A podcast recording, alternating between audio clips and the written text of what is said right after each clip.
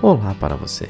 Eu sou o Del, seu treinador de saúde emocional, e hoje vou te falar como fazer para reconhecer sua saúde emocional. Imagina que o seu dia está indo perfeitamente bem, tarefas em dia, foco e dedicação exatamente como planejado, e sem menos esperar, algo acontece e tira completamente você do seu eixo. Pois bem, neste momento, podemos sentir o mundo desabar sobre nossas cabeças.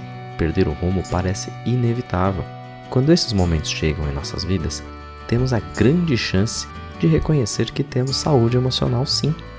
Um dos princípios para ter uma boa saúde emocional é saber dar o devido significado ao fato ocorrido. Vou dar um exemplo. Você já ouviu a frase: não adianta chorar pelo leite derramado? Ou a que diz: o que não tem remédio, remediado está?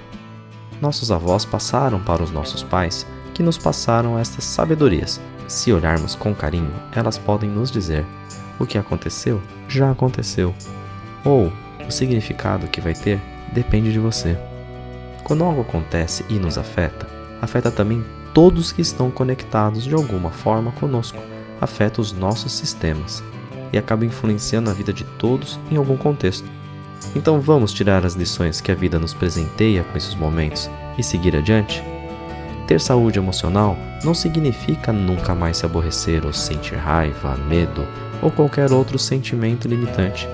Ter saúde emocional é se recuperar cada vez mais rapidamente desses acontecimentos, até chegar ao ponto de sentir que isso não me afeta mais. Saia de perto, tome uma água, faça uma caminhada, deixe para responder a mensagem que te incomodou daqui a alguns minutos. Escreva a mensagem em um papel antes de enviar. Tudo isso te ajuda a racionalizar, enquanto os sentimentos se encaixam novamente e você pode seguir a sua vida. A vida mesmo é um 90-10, onde 10% é o que acontece e 90% o significado que damos para o que acontece. Fique bem, fique feliz e fique com a gente. Um grande abraço.